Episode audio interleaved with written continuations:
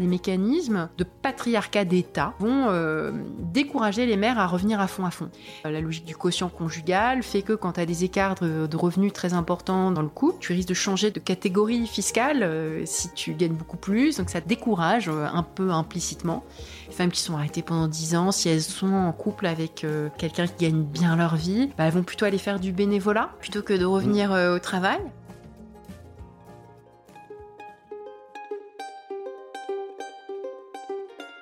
Vous connaissez l'adage après la pluie le beau temps? Est-ce que vous croyez que ça peut s'appliquer au monde du travail? Lundi au soleil, ça n'est pas un bulletin météo, c'est un podcast qui porte haut et fort la voix de celles et ceux qui pensent le travail autrement. Je me présente, je suis Tim Levert, cofondateur et associé de Matribu.io, cabinet de conseil en marque employeur et expérience talent. Tous les lundis, je reçois une personne qui a osé tenter de nouvelles méthodes, de nouvelles façons de travailler, mais également des personnes qui imaginent le travail de demain ils viennent le partager avec vous. Alors de quoi l'avenir du travail sera-t-il fait? Vous le saurez en écoutant le podcast. Je suis Tim Levert et lundi au soleil, c'est une chose qu'on aura, je vous le garantis. Bonne écoute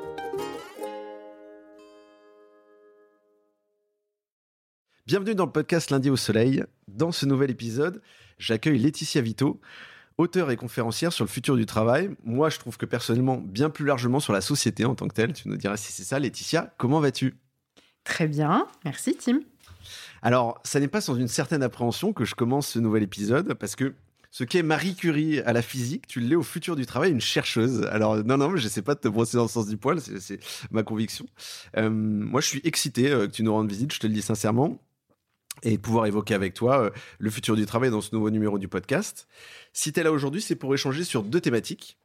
la productivité et les femmes. Alors, dit comme ça, ça fait un peu trop euh, réducteur. Euh, ça va être un peu plus tout ça, un peu plus profond, euh, j'en suis sûr. et, d'autant qu'il a fallu faire un choix aussi, parce que tu as couvert quand même un, spectre assez large, tu as couvert beaucoup de sujets. On aurait pu parler formation, compétences, artisanat. Donc voilà, il y a eu un choix cornélien et j'ai dû me recentrer sur deux sujets en particulier. On essaiera de les raccrocher, hein. raccrocher les wagons, mettre un peu d'artisanat dedans. exactement, exactement. Sachant qu'on est un peu timé, donc je veux pas tout mettre en retard.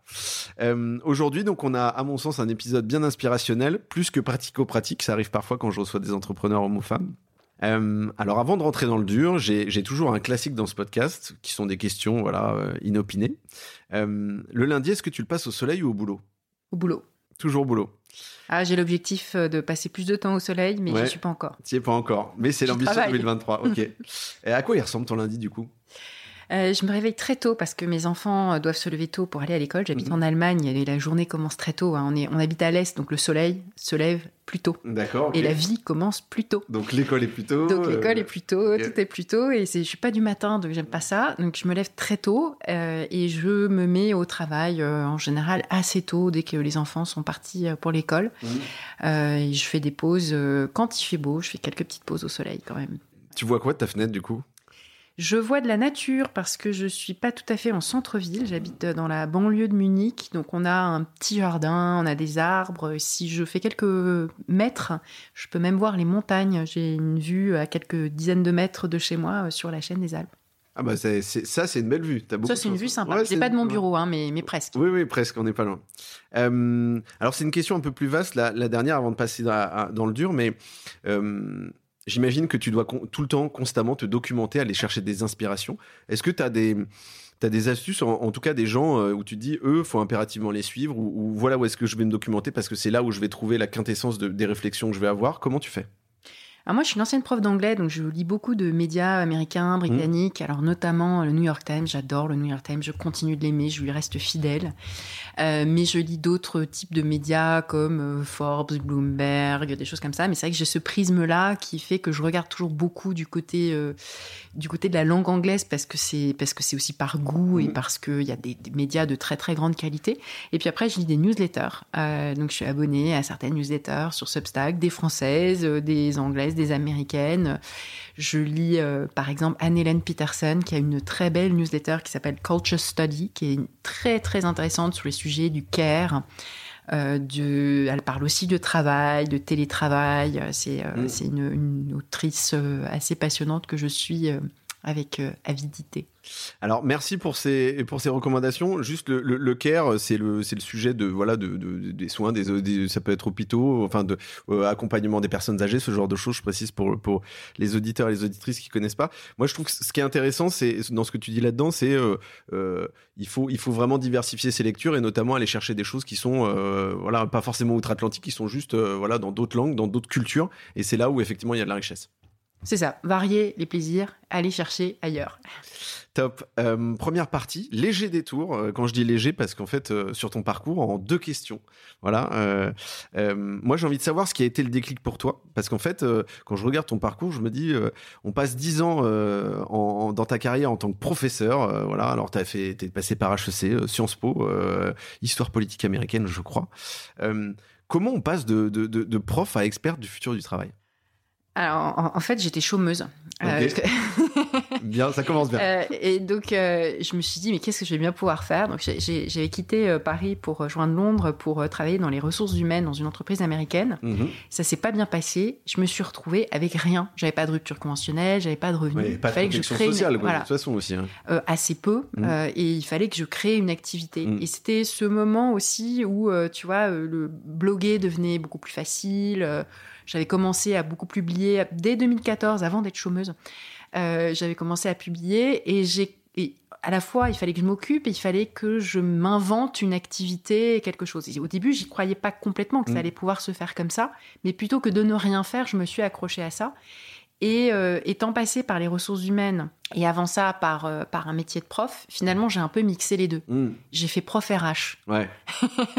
Donc c'était une très bonne idée. C'est comme ça que ça s'est que ça s'est imaginé et puis il faut avouer qu'après coup on peut faire semblant qu'on avait un plan très précis euh, et qu'on savait exactement ce qu'on hmm. allait faire. La réalité c'est que c'est des itérations successives. J'ai un peu tâtonné, mais j'ai commencé à écrire aussi sur mes questionnements sur qu'est-ce que je vais faire de ma vie et, et, sur les reconversions professionnelles de manière individuelle. Donc c'est comme ça que j'ai commencé à. C'était un peu le premier sujet que j'ai abordé euh, de manière approfondie, c'était ces carrières non linéaires, mmh. ces changements, ces reconversions. Euh, c'est euh, finalement c'est plus ça, c'est plus large que moi. je fais partie d'une génération où beaucoup de gens se disent je vais changer de métier, qu'est-ce que je vais faire de ma vie ou d'avoir, euh, ça aussi c'est pas nouveau, hein, la crise de la quarantaine, de qu'est-ce que je vais bien pouvoir faire de ma vie, se rendre compte que les questions qu'on se pose à 18 ans ou à 15 ans, en fait on se les pose à 40, on se les pose à 38, euh, à 50 sûrement encore, et peut-être à 60 encore, surtout mm. quand euh, il faudra encore travailler plus longtemps. complètement, on verra, on verra dans la suite du podcast peut-être la réponse. Et, du coup, la question que je me pose effectivement là-dessus, c'est que la question du salariat, toi, ça n'a jamais été un sujet. Tu t'es dit non, salariat, un emploi très très enfin 9 to 5, etc. Ça, tu t'es jamais posé cette question-là euh, après euh, dans, dans, dans, dans, cette, dans cette nouvelle aventure, je dirais, dans laquelle tu t'es lancé? Que tu racontais à l'instant Attends, j'étais, j'étais pire que salarié, j'étais fonctionnaire. Donc, euh, non, moi, j'ai vraiment de cadrer. Tu aurais pu, après, tu aurais pu devenir DRH.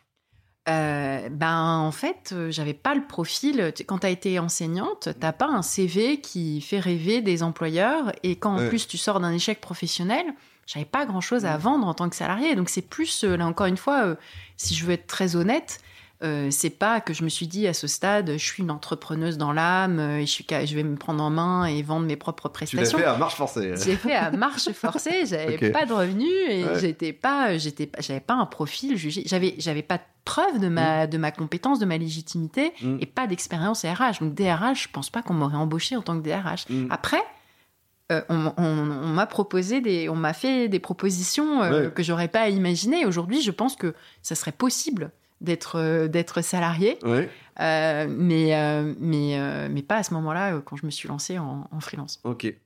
merci pour cette réponse sur, sur, sur, ton parcours. Il y a une deuxième question, même si j'en ai posé quelques autres de manière plus spontanée entre temps.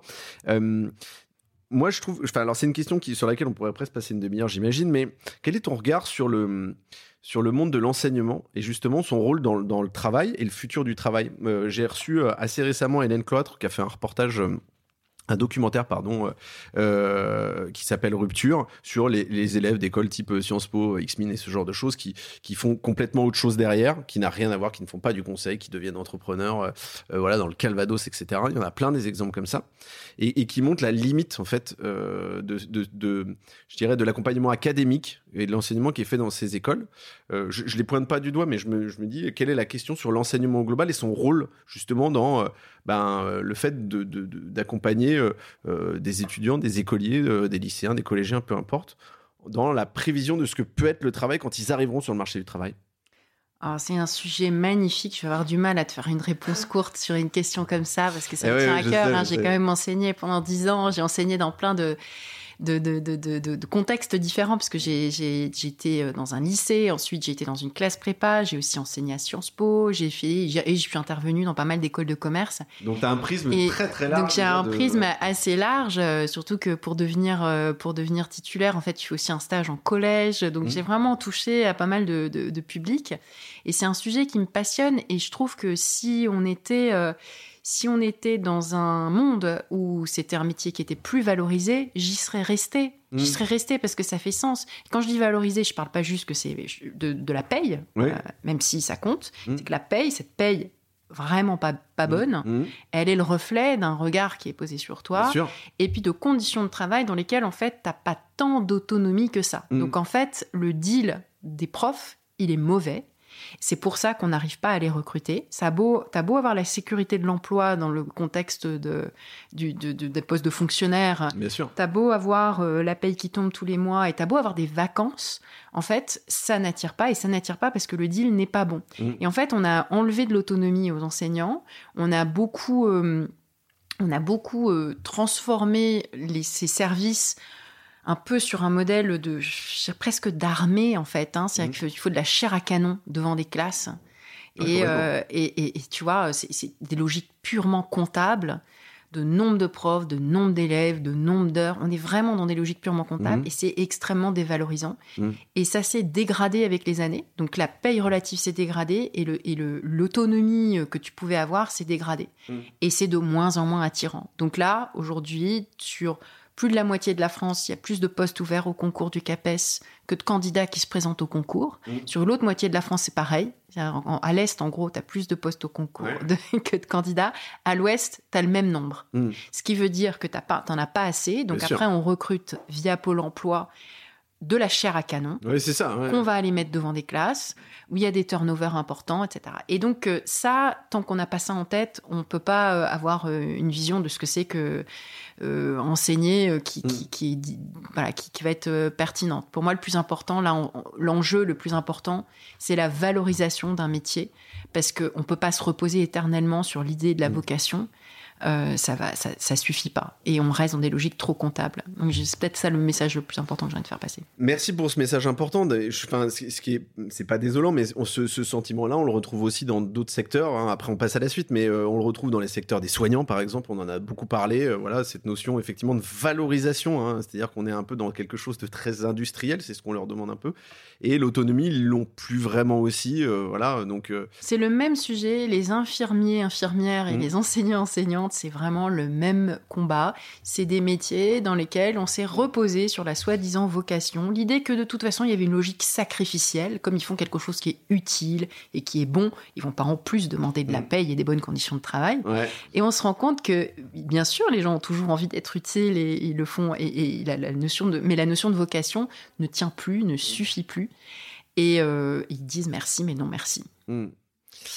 Je te propose qu'on passe au premier sujet du jour. Euh, après ces, premiers échanges passionnants, euh, on a un, sujet sujet chaud, pardon, je bute, euh, tantôt abordé pendant le Covid, mais après, moi j'ai trouvé que ça a été un vrai pas de côté, c'est la productivité. Toi, c'est un sujet que tu connais très bien, et, j'ai lu ton dernier bouquin d'ailleurs sur le sujet. le Covid, ça a été un, bon moyen de, de faire un pas de côté sur qu'est-ce que la productivité euh, potentiellement, et parce qu'on était avant dans une course quand même assez effrénée sur le sujet, même si, euh, alors, on, l'a pendant le Covid, ça a été fait avec euh, notamment par exemple la méfiance sur le télétravail en se disant, voilà, est-ce que mes collaborateurs sont assez productifs, etc mais aussi on le retrouve encore aujourd'hui alors que la crise est quand même passée depuis quelques temps entre guillemets la crise dure on va dire avec les confinements où on, partage encore on encore beaucoup de, de, contenus qui sont partagés sur les meilleurs outils pour être productif euh, au niveau personnel au niveau professionnel etc bref c'est ancré dans notre quotidien. Euh, petite explication avant de commencer pour nos éditrices et nos auditeurs. La productivité qu'est-ce que ça désigne concrètement dans le travail? En quelques mots En quelques mots, euh, c'est un concept économique qui euh, permet de mesurer l'efficacité d'un facteur de production. Par exemple, combien tu arrives à produire avec une heure de travail mmh. ou avec une unité d'un facteur de production. Ça peut être le capital, une machine, une heure de travail, ça peut être toutes ces choses-là. Donc c'est un ratio qui compare, euh, enfin qui mesure la, force, la puissance mmh. d'une unité de ton facteur de production. Moi, j'aime bien parler de la force d'une heure de production, mmh. euh, d'une heure de travail, pardon, d'une heure de travail. Combien tu produis avec une heure de travail? Ça, c'est ce qu'on appelle la productivité horaire. Mmh.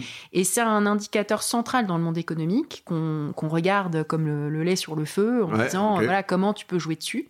Et souvent, il y a plein de confusions. Et c'est vrai qu'aujourd'hui, euh, dans la période de, début 2023 où euh, il y a beaucoup de débats sur euh, travailler plus, euh, la réforme des retraites, etc., souvent on parle assez peu, étonnamment, de productivité parce qu'il y a comme une confusion entre la quantité de travail et ce qu'on en tire en fait. Mm. Et, donc ça reste un élément important à regarder parce que c'est un levier très important. Parce que si tu produis beaucoup plus en une heure de travail, tu n'as pas forcément besoin de travailler plus.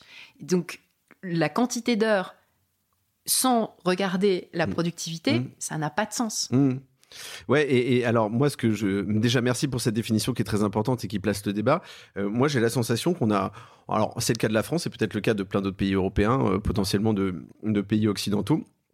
Euh, on, a, on a cette espèce de culte de la productivité. Est-ce que c'est devenu aujourd'hui presque une façon de se, enfin, presque une valeur étalon, une façon de se décrire en fait? À un moment donné, on disait beaucoup, ouais, il y a, je bosse beaucoup. Et il y a aussi, je suis très productif. Euh, euh, est-ce que c'est une valeur personnelle maintenant, presque ça? Alors c'est vrai qu'au-delà de la définition économique qu'on vient de donner, euh, en fait le mot productivité, il s'immisce dans le quotidien des mmh. gens et on en parle d'autant plus qu'on ne sait pas la mesurer. C'est-à-dire que ça devient un truc qui finalement est un, peu fou mmh. et qu'on utilise pour euh, finalement se sentir avoir de la valeur alors qu'en fait on n'est pas capable de la mesurer. Mmh. Donc c'est un peu paradoxal, c'est un peu comme plus on en parle, moins on en fait. quoi. C'est vraiment ça, c'est plus, on, plus on en parle, moins on est capable de la mesurer et plus on la met en avant comme, un, comme une valeur absolue qui va dicter euh, ta vie et puis qui s'immisce dans des éléments qui sont pas censés être productifs. C'est-à-dire... Euh, la qualité de ton sommeil, euh, tes loisirs, mm. tes activités sportives, tu mets de la productivité partout et tu, te dis qu'il faut être euh, efficace partout et ça devient une espèce d'obsession, ça devient quelque chose de presque pathologique euh, qui, vient dans tous les, dans toutes les, tous les endroits de la vie quotidienne. Mais sur la, sur la partie, euh, du coup, euh, sur la productivité au travail, en fait, est-ce que c'est pas une vaste imposture? C'est-à-dire qu'en fait, puisque tu le disais, on ne on peut pas vraiment mesurer, et puis en fait, elle appartient un peu à chacun. Euh, je veux dire, à la fois dans l'efficacité, entre guillemets, mais aussi dans la façon dont les gens abordent leurs tâches, leur travail, etc. Vaste question. Est-ce qu'on est capable de mesurer la productivité? Oui et non. En fait, les économistes le font. Euh, mmh. parce que y a, on a un certain nombre d'indicateurs, mais la manière dont il la mesure est très contestable. Et puis surtout, c'est un, une manière de mesurer qui est très héritée du monde industriel. L'idée que tu as des chaînes d'assemblage et puis tu es capable, de, quand tu fais tourner tes, tes machines, de voir euh, combien, euh, combien il sort de voitures mmh. de chaque jour à l'usine et puis tu, tu, comptes le nombre d'ouvriers qui sont présents et puis tu as un ratio. Ça semble assez indiscutable. Ça semble assez clair aussi quand tu parles de je sais pas, de, de, tonnes de euh, de tonnes de charbon, euh, de tout ce qui peut être, euh, voilà, tout ce qui, tout ce qui va être acheté par tonne, toutes les commodités un peu interchangeables. Tu te dis, voilà, là, c'est facile d'avoir un ratio. Mm. Et dès qu'on arrive dans les services, dans les services de proximité, dans les services à, la personne, dès qu'on arrive dans, la, dans le monde de la connaissance, c'est beaucoup plus. As du travail en équipe. Oui, voire complètement vaseux, en fait. Mm. Est-ce que toi, tu es capable de mesurer ta productivité horaire, Tim? Ah, ah, absolument pas. Combien de d'euros mm. hein, sortent mm. de chaque heure euh, travaillée? T'es pas capable de le dire. La plupart d'entre nous, on n'est pas capable de le dire, et ça devient encore plus compliqué quand tu travailles dans une équipe. Comment tu imputes la valeur créée par individu dans une équipe, ben, alors que c'est la qualité mm. des échanges qui va, le, qui, va, qui va permettre de créer plus de, plus de valeur, plus de richesse? Et si à l'échelle de la société, c'est encore pareil, c'est que toi, tu es productif parce qu'il y a des gens qui t'apportent un certain nombre de services ou d'infrastructures qui te permettent de travailler. Et pourquoi on ne les compte pas dans le calcul de la productivité? Typiquement, un exemple plus concret, c'est que si tu as des, des petits-enfants et que un jour la crèche ferme pour une raison ou une autre, tu te les retrouves dans les pattes à la maison, d'un coup tu te rends compte que tu n'arrives pas à travailler, mmh, tu n'arrives pas à travailler ah. pareil. Donc ça veut dire qu'ils sont indispensables, mmh. c'est essentiel, ils sont essentiels à ta productivité, donc ils sont productifs. Et, ce culte de la productivité, est-ce que c'est le cas surtout pour les salariés ou c'est aussi le cas pour les indépendants? Alors, chez les, chez les indépendants, la grosse différence, c'est que leur productivité leur appartient. Donc toute l'économie, elle est faite d'une quête de gain de productivité, parce que quand tu gagnes en productivité via du progrès technique, mmh. une réorganisation du travail, en fait, en gros, c'est la définition du, économique, du, progrès technique, c'est des gains de productivité. Euh, quand tu es, es, salarié, euh, les gains de productivité qui sont réalisés, tu, tu vois pas le. Bah, ils sont partagés de manière différente selon mmh. les périodes de l'histoire. Tu les mets sur la table, tu as un gâteau, c'est les gains, et mmh. puis tu le partages. Ça va être soit, euh, soit ça va être les actionnaires, c'est dans une grande entreprise, euh, les, les, prix qui baissent, donc c'est les, clients ou les mmh. usagers qui vont en profiter, euh, soit c'est les salariés, soit c'est un mélange des trois, puis tu décides comment comment c'est partagé. Mais c'est pas toi tout seul, salarié, qui va le décider.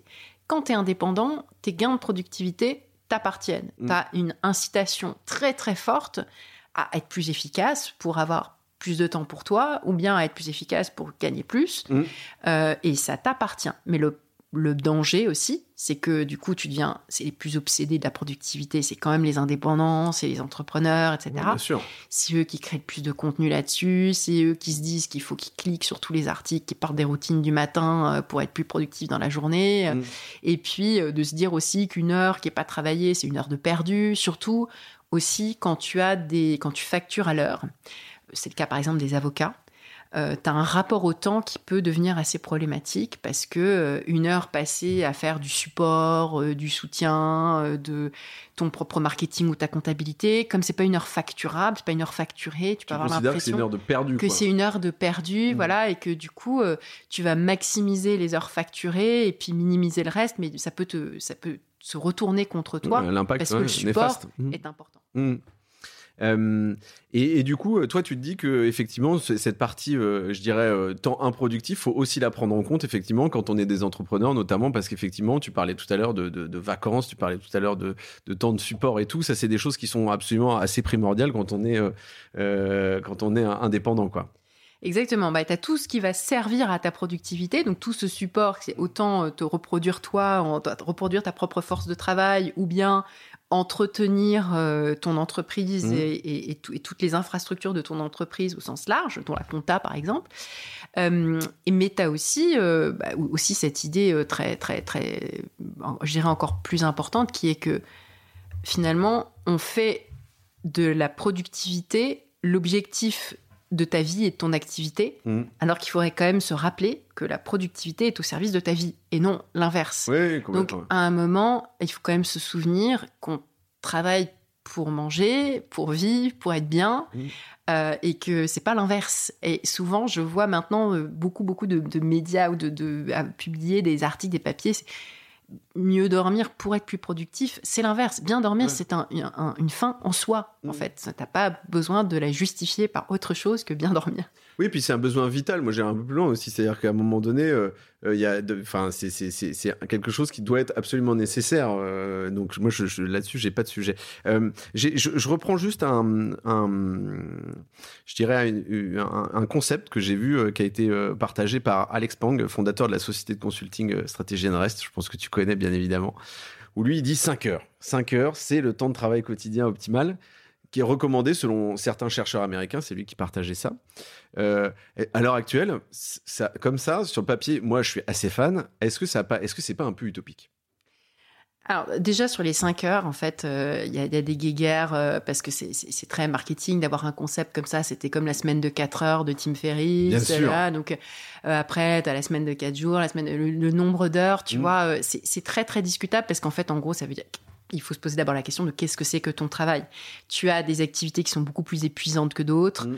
Euh, tu as des activités créatrices, créatives, où tu as besoin d'une quantité de jus de cerveau très importante et où, très concrètement. C'est du cérébral. Euh, mm. Au-delà de 4 heures par jour, tu n'y arrives pas. Le, fameux mm. deep work, où tu dois être très, très, voilà, très concentré et tu n'as pas, pas assez d'énergie pour en faire plus. Et puis après, tu as des activités qui sont plus. Euh, voilà, low, low energy, hein, Mm. qui, qui, qui requiert pas non plus la même, euh, la même euh, vigueur, que tu peux tenir beaucoup plus longtemps. Si ton activité, c'est d'être d'astreinte, être derrière un guichet, accueillir, tu peux faire plus que 5 heures. Ouais. Donc en fait, tu as deux modèles. Tu vois, tu as le modèle, moi j'appelle j'a- j'appelle ça le modèle. Alors euh, en anglais, pardon, un gorging contre grazing. Euh, Gorging, Mhm. c'est quand euh, c'est tu sais, c'est les espèces animales qui, euh, comme les lions, euh, enfin les félins, tu vois, ces prédateurs qui courent très vite, là, qui mangent beaucoup, puis ensuite pendant 2-3 jours, ils mangent rien. Ouais, ouais, ouais, qui se repose. et Exactement. Mais quand ils chassent, c'est une, c'est une énergie énorme. Ils, ils mettent Mm. tout, ils mettent tout le paquet sur quelques minutes de travail, tu vois. Ouais. Et puis de l'autre côté, tu as le grazing. Donc grazing, ça veut dire brouter. Euh, donc c'est toutes les espèces qui broutent, qui eux, passent De leur journée à ça. plus- ouais, voilà, passe- tu passes des heures. C'est tellement peu de calories, Mm. euh, une, un brin d'herbe, que tu dois en, en- en bouffer beaucoup. Mm, donc tu ouais. passes des heures et des heures. Mais en termes d'énergie, d'effort, c'est beaucoup moindre. Et ben sur le continuum entre brouter et, euh, et chasser pour manger de la viande, donc beaucoup de calories, beaucoup de- et peu, peu de tra- travail court, mais énormément Ouais, d'énergie, et puis brouter de l'herbe, peu de calories, mais il faut y passer des heures. Et ben t'as tout, tu peux, tu peux placer toutes tes activités, tous les types de travail et même à l'intérieur les types de tâches sur ce continuum.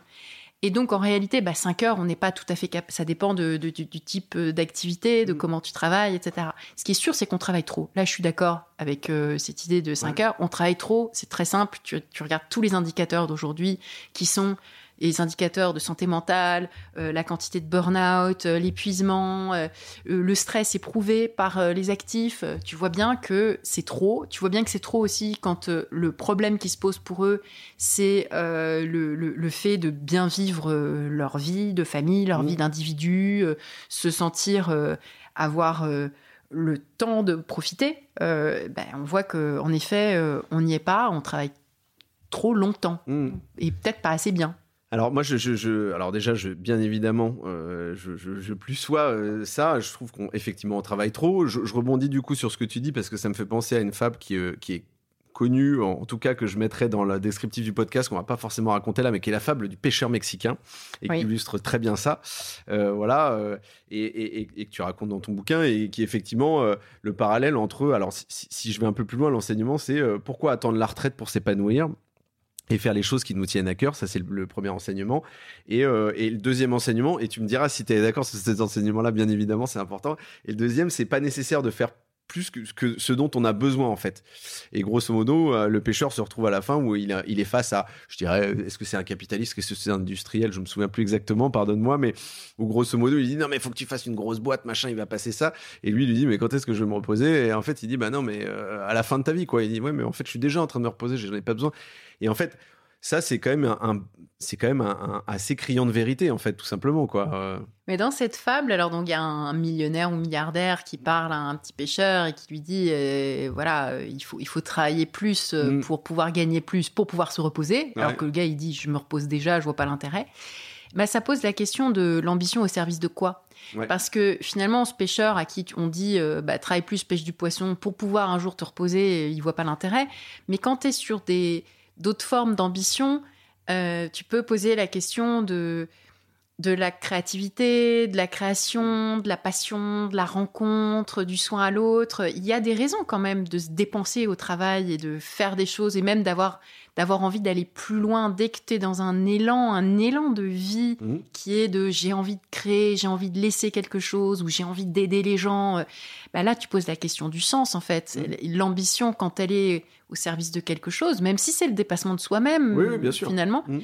elle a quelque chose de beau. Et, l'inconvénient de cette fable du pêcheur, c'est finalement, elle te dit un peu le message, c'est oh, re- reste au lit. euh, Quiet quitting. Voilà, quiet quitting. Et puis, euh, bon, euh, ça suffit. euh, l'ambi- L'ambition, on n'en Mm. a pas besoin. Mm. Et, et je suis pas complètement. euh, J'aime beaucoup cette fable, Ouais. mais j'aime beaucoup cette fable parce pour ce qu'elle dit euh, d'un- service, euh, d'un travail au service uniquement de la production euh, pour rien d'autre qu'elle-même, quoi. Mm. Donc là, elle me pose des questions de, je- je- on va dire que je suis séduite par la décroissance quand la croissance est vraiment au service de rien d'autre qu'elle-même. Oui, oui, je suis d'accord. Alors mo- moi, là-dessus, effectivement, ça me paraît avoir du sens. Et du coup, est-ce que tu, t'opposerais productivité et décroissance où tu dis en fait ça, ça fonctionne ensemble. C'est-à-dire qu'à un moment donné, si on décide de se dire on est moins productif et on prend plus de temps pour de l'épanouissement perso, passer du temps avec sa famille, peu importe, une passion, autre chose,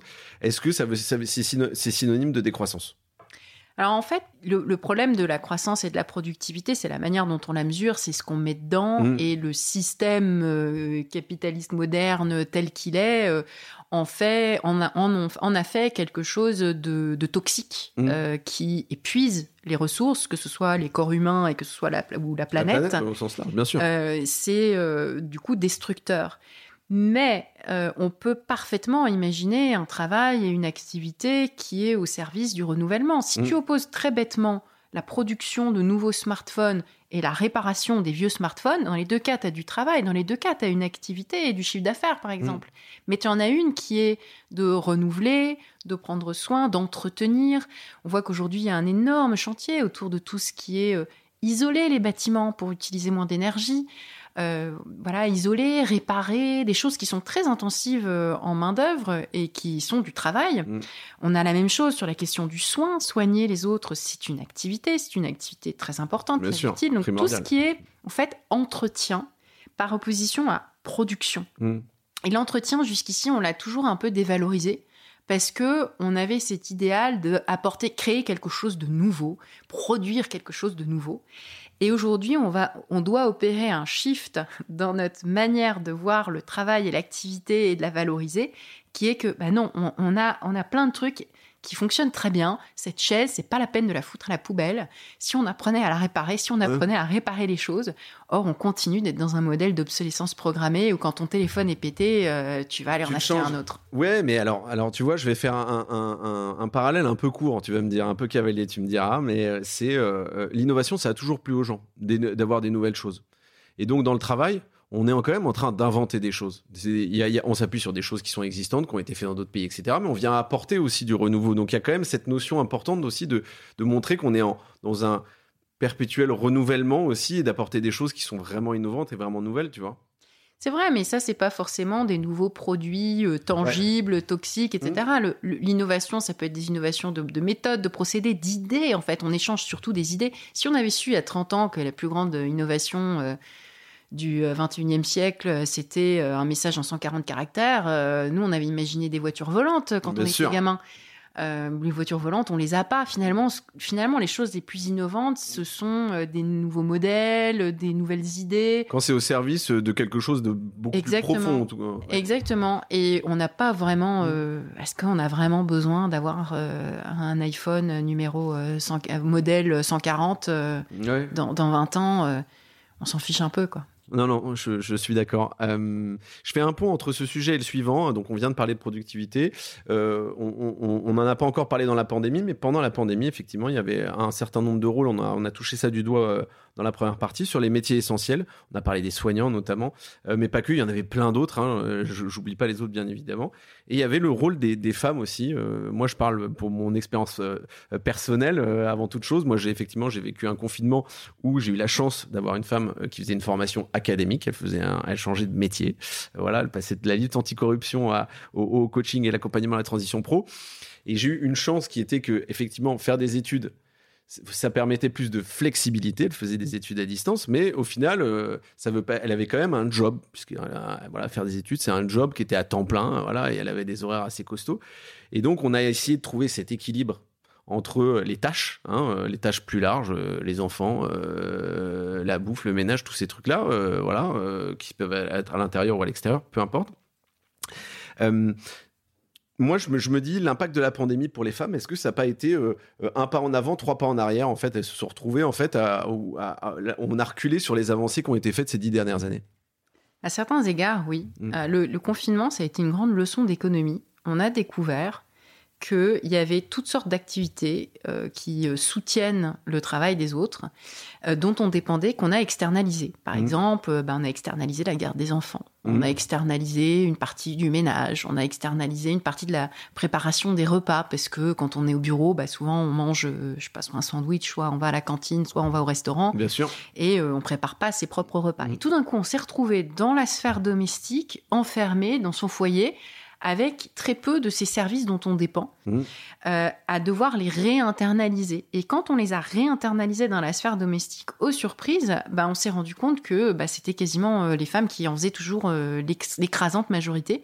De même que la partie externalisée, qui est marchande, hein, qui est dans la sphère marchande, est réalisée essentiellement par des femmes. Donc on a, euh, voilà, je sais pas, 85% des infirmières qui sont des femmes, Mm. euh, plus des deux tiers des enseignantes qui sont des femmes, les nounous, c'est des femmes, les auxiliaires de vie, c'est des femmes, euh, les caissières aussi. Enfin bref, il y a énormément de ces activités dites essentielles qui sont euh, des activités qui, qui, qui t'aident à reproduire la force de travail et qui sont des activités féminines.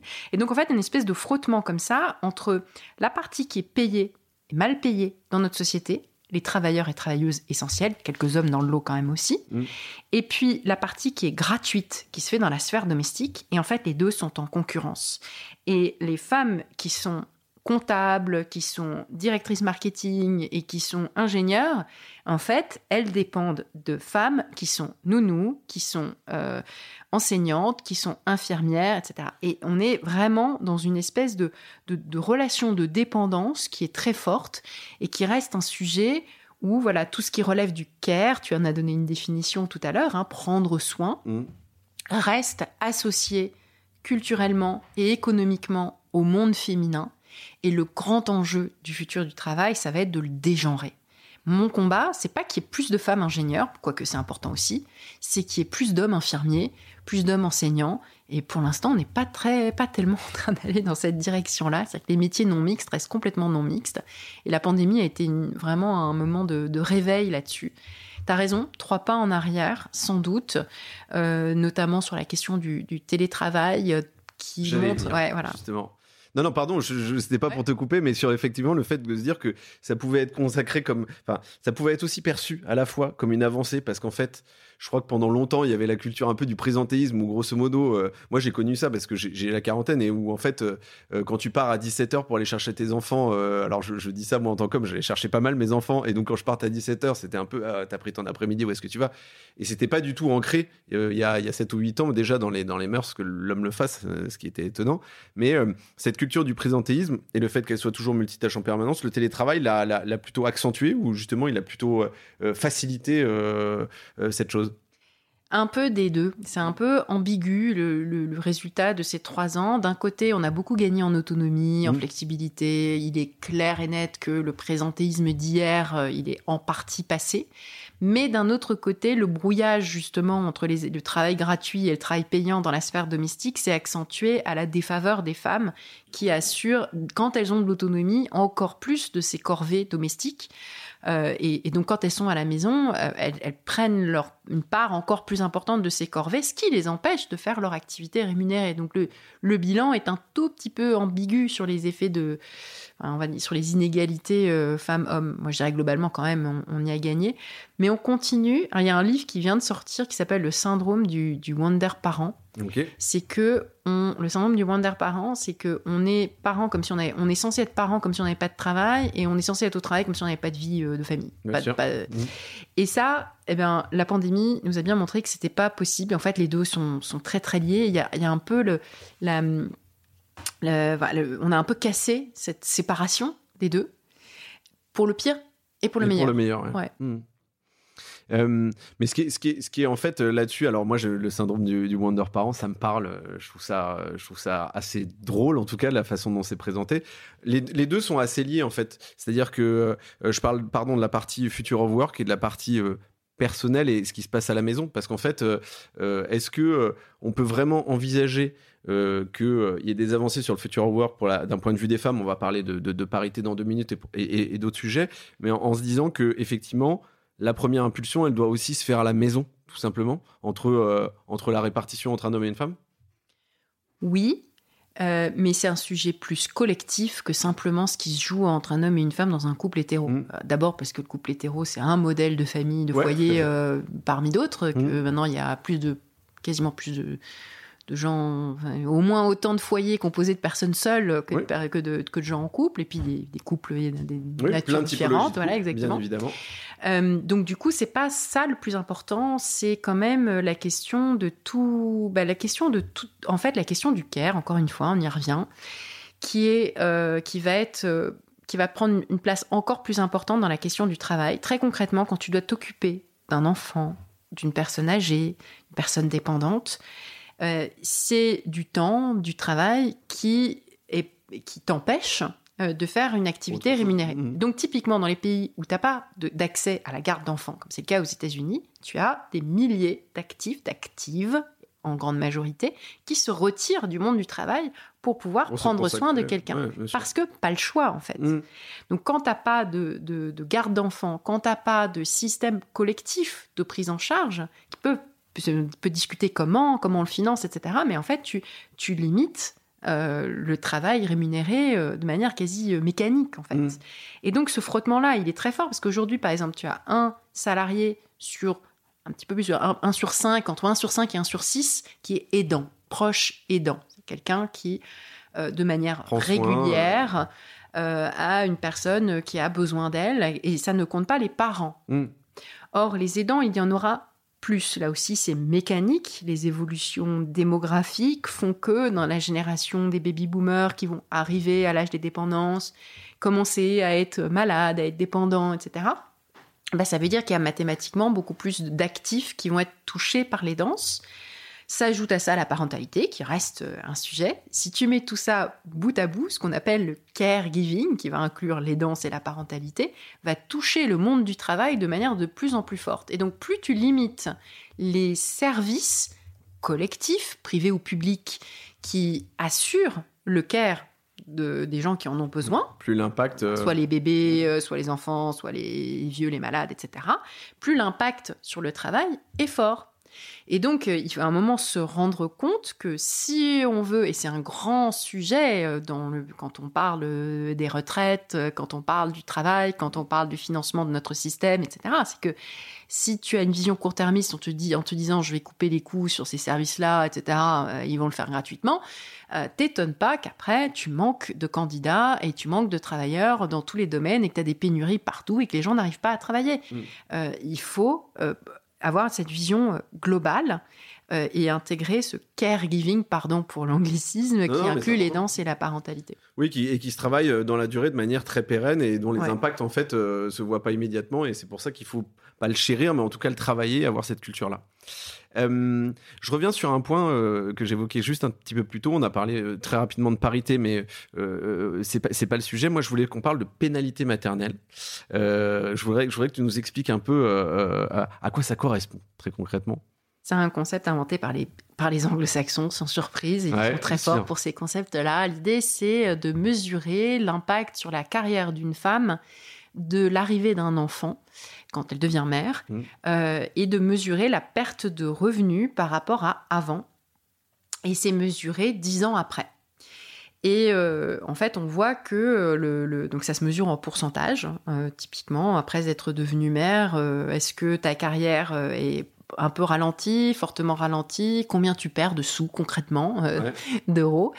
Euh, et c'est très variable, bien sûr, d'un pays à un autre, d'un secteur à un autre, de type de population à une autre. Mmh. Euh, ce qu'on voit, c'est que par exemple, dans un pays comme les États-Unis, où il n'y a pas de, tu sais, tu n'as pas de t'as pas de congé maternel rémunéré. Oui. En fait, tu as le droit de quitter ton travail et de le retrouver seulement depuis les années 90 mais tu euh, t'es pas payé. Donc tu dois épargner avant. Ensuite, quand tu reviens, ton, la garde d'enfant coûte très très très cher. Mm. Et il faut donc faut prévoir. Et parfois, tu fais le calcul que ça vaut pas le coup. Donc et tu restes, t'arrêtes, tu restes à la maison, mm. surtout quand c'est des plus petits revenus. Euh, ou bien ensuite, tu restes à temps partiel assez longtemps. Et puis quand tu reviens sur le marché du travail, eh ben t'as pas la carrière que tu aurais eue. Donc tu coûtes, es très fortement euh, ralenti, mm. pénalisé. Et tu te rends compte que par rapport à avant, où tu avais une carrière, euh, une bonne carrière, euh, bah, tu peux perdre beaucoup, beaucoup de, revenus et une paupérisation qui, du coup, s'accumule tout au long de la vie. Donc, aux États-Unis, on est autour de 40% de pénalité maternelle, ce qui est énorme. Euh, donc, hein, 40% de perte de revenus en moyenne sur les, mères 10 ans après l'arrivée du premier, du premier enfant, sachant que parfois il y en a eu un deuxième en cours de route, ou un troisième. Et puis, en Allemagne, on est à plus de 60%. Donc les femmes, euh, toutes les mères quasiment, sont soit à temps partiel, soit euh, s'arrêtent de travailler, mmh. en particulier les trois premières années, mais le marché du travail, après, est fortement, enfin, discrimine énormément les trous dans le CV. Donc, tu es forcé de le faire et on te le fait payer après. C'est une vieille pratique un peu ça. ah ben ça ne bouge quasiment pas, c'est ça reste euh, extrêmement euh, voilà pénalisant. Mmh. Donc grosse perte de revenus, donc énorme écart à la retraite euh, au moment d'arrivée de la retraite, énorme paupérisation, etc. Mmh. Sur la France, on est mieux que les États-Unis, on est évidemment mieux que l'Allemagne, mais on n'est pas du tout au niveau du Danemark, de la Suède où on est autour de 20 donc en France, on est euh, entre le Danemark et les États-Unis, on doit être euh, à 30 quelques pourcents. Donc on n'est pas, on n'est pas des modèles du tout. C'est-à-dire que les femmes euh, se retrouvent on n'est pas les derniers, mais on n'est pas très bon non plus. On n'est pas très très bon. On encourage l'activité mmh. des mères. Il existe des services de garde, mais ils ne sont pas gratuits, ils ne sont pas parfaits, ils sont insuffisants, ils sont pas universels. donc il y a des gens qui, il y a beaucoup de femmes. 80% des temps partiels en France, c'est des femmes qui le prennent, et en mmh. grande majorité, elles sont mères. Euh, donc ça veut dire euh, perte de revenus, ça veut dire euh, paupérisation. on est toujours dans cette logique-là. Il y a toujours ce truc par défaut des écoles qui appellent les mères quand il y a un problème. c'est les mères qui s'arrêtent, mmh. donc du coup qui mettent un peu en retrait, même si elles s'arrêtent pas forcément de travailler parce que c'est minoritaire, mais elles, mettent leur carrière un petit peu en retrait. Mmh. Et puis après, on a des mécanismes de patriarcat d'État euh, qui euh, vont euh, décourager les mères à revenir à fond à fond. Typiquement, notre fiscalité, qui a encore la logique du quotient conjugal, fait que quand tu as des écarts de, revenus très importants dans un foyer, enfin dans le couple, mmh. bah, en fait, tu, tu, risques de changer de, de, catégorie fiscale si, tu, si tout d'un coup tu gagnes beaucoup plus. Donc ça, ça te décourage un peu implicitement. C'est très vrai en Allemagne aussi, où il y a aussi un quotient conjugal très fort. En gros, euh, les femmes qui sont arrêtées pendant 10 ans, si elles sont en couple avec euh, quelqu'un qui gagne bien leur vie, bah, elles vont plutôt aller faire du bénévolat. Euh, plutôt que de revenir au travail. Sauf qu'après, si elles se séparent, elles se retrouvent pauvres et. c'est ça. Elles ont peut-être une pension alimentaire, mais pas, c'est pas gagné. Hein. Mmh. oui, mais ça veut dire que tu es euh, tributaire, effectivement, de la personne avec qui tu es avant. dépendant. se passe. Dépendant, exactement. Euh, et, tu parlais, effectivement, de, de systèmes collectifs sur la garde d'enfants, par exemple. Euh, comment on peut lutter contre ça aussi? Comment on peut essayer d'accélérer, justement, enfin, en tout cas, gommer cette pénalité maternelle? Tu l'as dit, le premier chantier, c'est vraiment tout ce qui relève des services à la petite enfance, mm. des services d'enfance. On manque de places de crèche. Enfin, il faut mettre le paquet là-dessus. C'est très clair. Il faudrait, c'est pas impossible, c'est le cas dans les pays euh, d'Europe du Nord comme euh, la Suède, le Danemark, etc., que tout ce qui est garde d'enfants soit universel, accessible, gratuit et à temps plein. Et pour tout le monde. On n'y est pas. On n'y est pas du tout, même si. Euh, il y a un peu de boulot. Un peu de boulot, mais pourquoi Enfin, nous, on a une. En France, on a un, truc très fort, c'est qu'on a l'école maternelle. tu sais que aux États-Unis, en Angleterre, en Allemagne, l'école commence à 6 ans. Mmh. Donc en gros, c'est entre 0 et 6 ans que c'est payant et que c'est très cher de faire garder tes enfants quand tu travailles. Donc là, nous, on est à 3 ans. À 3 ans, c'est déjà beaucoup mieux. C'est plus que 3 ans d'efforts financiers à faire pour faire garder tes enfants les 3 premières années. On pourrait le mettre à 0 ans. C'est tout à fait, c'est possible de financer quelque chose comme ça. C'est pas, euh, c'est pas de l'ordre du délire. Pourtant, on te présente ça comme un délire, mais ça, ça en, en, termes d'effet multiplicateur sur l'économie, c'est colossal. C'est un chantier important, comme un chantier d'infrastructure, comme euh, les époques du XXe siècle où tu avais des grands projets, des grands chantiers économiques, d'infrastructures, etc. Bah maintenant, les infrastructures, c'est plutôt là-dessus qu'il faudrait les, les efforts d'infrastructure, c'est, c'est là-dessus qu'il faudrait les faire peser. Et tu crois qu'on est en capacité, je parle là pour le coup de, du pays dans lequel on est, en France, d'être euh, ou même d'ailleurs d'un point de vue de l'Europe, on est en capacité de le faire à, moyen terme où c'est des chantiers euh, qu'en fait, euh, qui, qui risquent d'être trop compliqués par, effectivement, tu le disais, par un sujet de contraintes budgétaires, entre autres, ou organisationnelles, tout simplement bah, Parce que le problème de la contrainte budgétaire, c'est que c'est des temps courts et court-termistes. Mmh, Or, dès le moyen terme, en fait, les effets en termes de retombées sur l'économie mmh. sont bien plus positifs. C'est-à-dire que si tu as une garde d'enfants, imaginons, bien meilleure, tu auras un taux d'emploi beaucoup plus important. Qui dit taux d'emploi dit recette fiscale, dit contribution sociale plus importante, donc pour la sécurité sociale, mm. dit euh, beaucoup plus d'activité, dit plus de PIB, dit croissance. Le plus gros levier de croissance, ce serait de faire euh, de, permettre à plus de gens de contribuer à l'économie, de contribuer de manière rémunérée. Mm. Donc en fait, les retombées économiques sont colossales finalement, ça serait un gain. Sauf qu'on est dans du très très court terme en fait, et on est dans des échéances, souvent des échéances courtes, mm. qui permettent même plus de penser le long terme, alors que c'était le rôle de l'État d'avoir des logiques de long terme. Les infrastructures, par définition, c'est des trucs de long terme qu'un individu seul ne peut pas prendre mm. en charge. Construire euh, un pont, euh, construire mm. euh, une route, euh, voilà, tout ce qui coûte très cher, qui est très long terme, etc. Mais dont les retombées, on attend des retombées très très fortes. Quand mm. tu augmentes les routes, les ponts, la qualité, etc., tu as des, on, l'a mesuré, les économistes le mesurent, tu as des retombées territoriales très importantes quand tu construis des voies ferrées autrefois, etc. Aujourd'hui, c'est pareil, mais on est dans, plutôt dans le, quelque chose qui est moins tangible, qui est des infrastructures de, soins, en fait. Mm. Et, là-dessus, euh, tu crois pas que le rôle, au-delà de, des Français au sens large, mais des, entreprises, en fait, tout simplement, privé ou public, enfin, privé en particulier, il, est important. C'est-à-dire qu'eux-mêmes peuvent aussi déclencher des initiatives, ce genre de choses, pour lancer, accélérer la machine, ou pas du tout?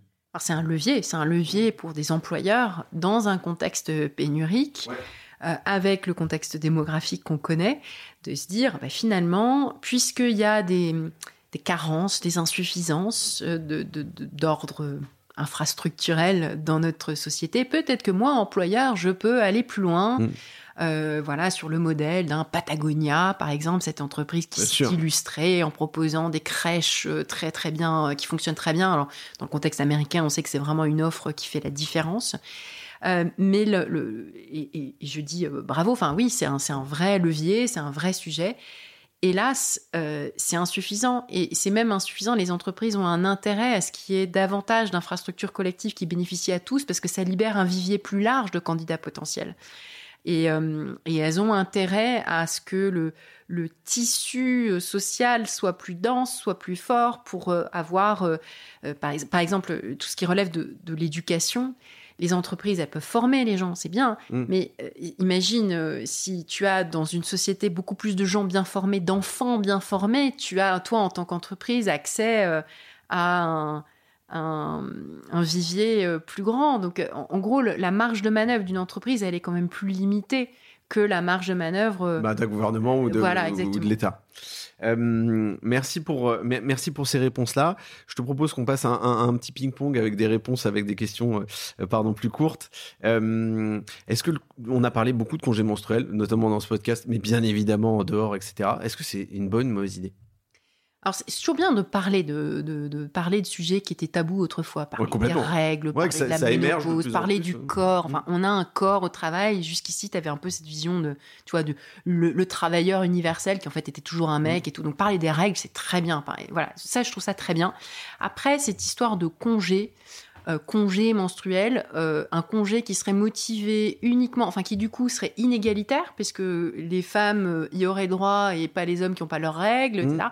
C'est problématique parce que c'est problématique pour son acceptabilité sociale et culturelle. Et puis ça risque toujours de se retourner contre les femmes. Mm. Parce que si c'est un truc de meuf, ça va être un truc qu'on va, va dévaloriser. bien sûr. Et ça rentre un peu. Et le risque est grand, quoi. Et le risque, mm. risque est grand parce mm. que les vieux clichés, c'était euh, Ah, t'as tes règles, donc t'es es victime de tes hormones, t'es pas capable de bien travailler, etc. Alors qu'en fait, les mecs sont largement autant victimes de leurs hormones. Et d'ailleurs, euh, leurs hormones font plus de dégâts en général que les hormones. Je confirme, je confirme. Euh, il y a, alors, tu sais, euh, dans le, dans, dans, dans le futur du travail, il y a toujours l'émergence de ces termes, euh, voilà, euh, quasiment hebdomadaires. Je ne sais pas si c'est un bon signe ou pas. Il y a eu le quiet quitting, hein, il y a eu plein d'autres, on en a parlé, qui sont tous les jours. Il y en a un qui est sorti récemment qui s'appelle Act Your Wage. Je ne sais pas si tu as vu pour moi, c'est dans la droite ligne de quiet quitting. Euh, grosso modo, c'est les jeunes euh, qui, enfin, alors des jeunes salariés. Alors, je ne sais pas si c'est spécifiquement en France, mais en tout cas, ça a été constaté plutôt euh, en, Amérique du Nord, où, où tu as et c'est cristallisé par plus de 200 millions de vues sur TikTok, quand même, ça fait un peu peur, ou pas. c'est des salariés qui veulent être désormais payés à la hauteur euh, voilà de, de, de, leur valeur euh, voilà. Euh, donc si le salaire est bas ça veut dire que grosso modo l'investissement est, en fait il devient modeste. Donc là on est sur du quiet quitting effectivement je fais le minimum. Mais en revanche c'est cette notion de rétablissement un peu de justice en disant mais en fait moi je me défonce. Donc grosso modo je dois vraiment avoir un salaire élevé etc est-ce que toi c'est des choses auxquelles tu es sensible? Tu te dis signal faible signal fort? Euh, signal fort en fait. Quand Mm. tu regardes les, les mots qui buzzent, les concepts qui Mm. buzzent, tu, tu sens quand même un peu les tendances sous-jacentes et les causes sous-jacentes. Et c'est vrai qu'il y a beaucoup de choses qui tournent autour du salaire. Euh, au cours des dernières années, on a beaucoup parlé de sens, de raison d'être, de. Trucs comme ça. Très bien, hein, euh, mais euh, là, euh, après euh, je ne sais pas combien de mois d'inflation telle que on n'en a pas connu depuis 30 ans, euh, ou dans un contexte où, euh, en gros, l'inflation est deux fois plus forte que Il l'augmentation va y des avoir un sujet salaires. pécunier, quoi. Bah, Il y a un sujet de pouvoir d'achat qui est très Mm. fort, il y a un sujet ouais, de paupérisation. C'est que Mm. dans beaucoup de pays en Occident, là, il y a vraiment beaucoup de travailleurs qui euh, doivent choisir entre se chauffer se... et se nourrir. Euh, se nourrir comment? Euh, Tu as des, des- de la queue dans les banques alimentaires Mm. pour avoir à manger. Tu as tu as vraiment un sujet de paupérisation qui est très fort. Donc, ouais, le salaire, c'est le, sujet, c'est vraiment le gros mot, enfin, le mot-clé de 2023. Ok, on va suivre ça de près. Euh, merci Laetitia. On attaque la dernière partie, qui est plus légère, euh, peut-être moins sérieuse, euh, mais tout aussi inspirante. Est-ce que tu as une reco de lecture, de film ou de série que tu pourrais nous partager? Alors, je suis en train de lire un. un- je, vais en citer deux livres comme ça. euh, Il y en a un en français, un en anglais. Comme je lis beaucoup en anglais, euh, je, souvent c'est ça qui sort. Mais je suis en train de lire un, un livre qui s'appelle Screaming on the Inside, euh, qui est une journaliste euh, qui s'appelle Jessica Gross, qui a beaucoup écrit sur la parentalité, la maternité pendant la pandémie, qui a écrit des papiers qui ont, qui ont été, qui ont eu des millions de vues et qui étaient vraiment, qui m'ont beaucoup touché et, et qui ont pointé du, du doigt les, les sujets les plus importants. Et elle parle euh, justement de ces mères américaines euh, pour qui euh, rien n'est fait, quoi. Et, et- et de la, du caractère insoutenable en fait de la parentalité aux États-Unis. Comment un elles subissent en fait au Ouais, quotidien et comment en fait rien n'est fait pour les soutenir. Donc je te disais, il n'y a pas même pas de congé maternel rémunéré, il y a vraiment aucun, très très peu en termes de droits, en termes d'infrastructures, etc. Et ce qu'elle dit, et évidemment, c'est une réalité qui est horrible aux États-Unis. On se dit, on est content d'être français quand on le lit. Et en même temps, on voit bien que les sujets qui sont plus graves aux États-Unis sont quand même des sujets en France, sont quand même des sujets en Europe. Euh, et, que, s'expriment soit de manière différente, ou de manière plus diffuse, plus, plus Exactement, moins moins, extrême. grande ampleur. Voilà, moins grande ampleur. Mm. Et donc, c'est un, un super livre. En plus, elle raconte, euh, enfin, elle, elle casse des tabous du type. euh, elle parle de, de dépression prénatale, euh, parce qu'on on- on parle un peu de postpartum, mais on parle pas. On a toujours un peu ce mythe de la grossesse, c'est fabuleux, on est heureux quand on est enceinte, on est forcément heureuse, on est shooté aux bonnes hormones et tout. Non, la grossesse, il y a 20% des gens qui ont une dépression pendant la grossesse. Bien sûr. Et ça n'empêche pas d'en avoir une autre après. Mmh, ouais, c'est- complètement. C'est vraiment un truc, euh, voilà, il y a tout un tas de tabous à casser. Et tout. Donc ce livre est vachement bien. Et puis, je l'ai mentionné tout à l'heure, en, en France, euh, en même temps, on en a un qui est sorti qui s'appelle Le syndrome du Wonder Parent. Faut pas que je me trompe sur le nom de l'autrice, qui est Anne. Son nom commence par un P. Là, tout de suite, ça m'échappe, mais on Je le remettrai, dans, je le remettrai bien dans le, dans, le, dans le descriptif, promis. Donc sur un peu le, le même sujet, mais adapté euh, aux réalités euh, sociales françaises. Écoute, on partagera ça et, et- et à mon avis, je vais les découvrir également parce que c'est pas réservé euh, effectivement à, à- à des hommes ou à des femmes, euh, peu importe euh, quel soit le genre. euh, le Screaming on the Inside, ça me parle. Je pense que je vais le découvrir ce week-end. Est-ce que tu as une anecdote à nous raconter, une bonne ou une mauvaise expérience, quelque chose qui t'a inspiré, des réflexions à nous partager? Tu sais quoi, je vais en raconter une. Moi, j'ai une anecdote à raconter sur toi. euh, voilà. Alors, il n'y a, y a pas, il y a rien de secret. C'est plutôt, plutôt, on va dire, euh, mignon et ça interroge. Moi, alors moi, j'ai- j'ai- j'ai- je t'ai rencontré grâce à, à Samuel Durand, qui est déjà venu dans le podcast, que je, que je croise et à qui je dis bonjour et que j'adore euh, par ailleurs. Bonjour Samuel. Euh, et en fait, euh, le jour où tu as sorti ton livre, il m'a dit voilà, Laetitia sort son bouquin, ça va être dans cet endroit. Alors, je sais plus où c'était, c'était dans une école, si mes souvenirs sont bons. voilà, donc j'y suis allé, à- en- en- c'était en fin d'après-midi. Et c'est là où je t'ai. euh, où je t'ai découvert, où tu étais avec ton mari à l'époque, si mes souvenirs sont bons, et tu avais fait un speech effectivement sur la présentation du bouquin. Et en fait, je m'étais retrouvé, je vais te dire un truc, c'est alors c'est drôle et, à la fois un peu risible pour moi, mais je m'étais dit, ouais, il n'y a pas beaucoup d'hommes et tout, et je m'étais retrouvé un peu, donc je m'étais mis, ça m'a rappelé l'école, je m'étais mis au fond à gauche près du radiateur. Et, et en fait, et, et moi j'avais trouvé ça absolument passionnant, bien évidemment. Mais tu as été pas mal euh, accaparé à la fin et, et du coup j'ai eu du mal à prendre mon courage à deux mains pour aller te voir. Alors c'était il y a longtemps, euh, je pense que c'était il y a plus de six mois, peut-être quelque chose comme ça. Ça devait être en C'était 2022. En avril 2022. Mi 2022. C'était, ça devait être juste avant le lancement du, du, du podcast. Et depuis, alors depuis, je, je voilà, j'ai grandi, euh, je me suis un peu musclé. Je, je, je ferai pas cette erreur deux fois, mais voilà, je- moi cette anecdote m'a toujours fait rire. Et c'est vrai que je suis parti en ayant euh, ce regret-là, euh, voilà, de ce jour-là. Et je me dis, et, depuis, depuis ce jour-là, euh, sur toutes ces rencontres-là, sur le futur du travail, j'ai pas peur de poser des questions un peu cons, ça tu l'as compris, mais mm. surtout, j'ai pas peur d'aller voir des gens pour échanger avec eux parce qu'en fait, c'est ça qui va me, faire grandir et, c'est ça que j'ai envie de communiquer aussi aux, aux auditeurs, aux auditrices. C'est génial parce qu'en fait, finalement, une première rencontre peut être passive ou peut être d'un côté et puis ensuite, tu vois, là, on est autour d'une table, on est présent dans la même pièce, en présentiel, mm. ce qui est un peu exceptionnel aujourd'hui. Exactement. mais c'est vrai que le premier échange peut être fugace, mais il y a toujours un échange derrière plus, plus, encore plus concret, et, et je trouve que c'est ça qui est important. Eh ben, elle, est très, elle est très belle ton anecdote. Je, je suis ravie de savoir que je t'ai rencontré en avril 2022. Euh, Laetitia, ça a été un vrai plaisir euh, d'avoir l'occasion de converser avec toi dans Lundi au Soleil. J'ai vraiment hâte que les auditrices et les auditeurs découvrent notamment ta dernière œuvre, mais pas que, tous les contenus que tu partages. Euh, il y en a beaucoup. voilà, il y a Café Freelance, il y a Welcome to the Jungle, bien évidemment. donc voilà, et plus, plus globalement, donc tout ce que tu produis en termes de contenu, c'est diablement intéressant. Merci à toi. Merci beaucoup, Tim, pour ton accueil et la richesse et le plaisir de cette conversation. Eh bien, merci. Je te souhaite une excellente semaine et à très bientôt. À très bientôt. Lundi au soleil, c'est fini pour cette semaine. Merci d'avoir écouté cet épisode jusqu'à la fin. S'il vous a plu, n'hésitez pas à le partager à une personne qui a passé la journée sous la pluie. Et oui, ça nous arrive à tous. Vous pouvez vous abonner pour ne pas louper les prochaines sorties, ou encore mieux, laisser un avis sur la plateforme d'écoute que vous utilisez. Lundi au soleil, c'est une émission produite par matribu.io, un cabinet de conseil en marque employeur et expérience talent. Un grand merci à celles et ceux qui travaillent avec moi de près ou de loin pour rendre ce podcast possible. Et nous, on se retrouve lundi prochain. Bonne semaine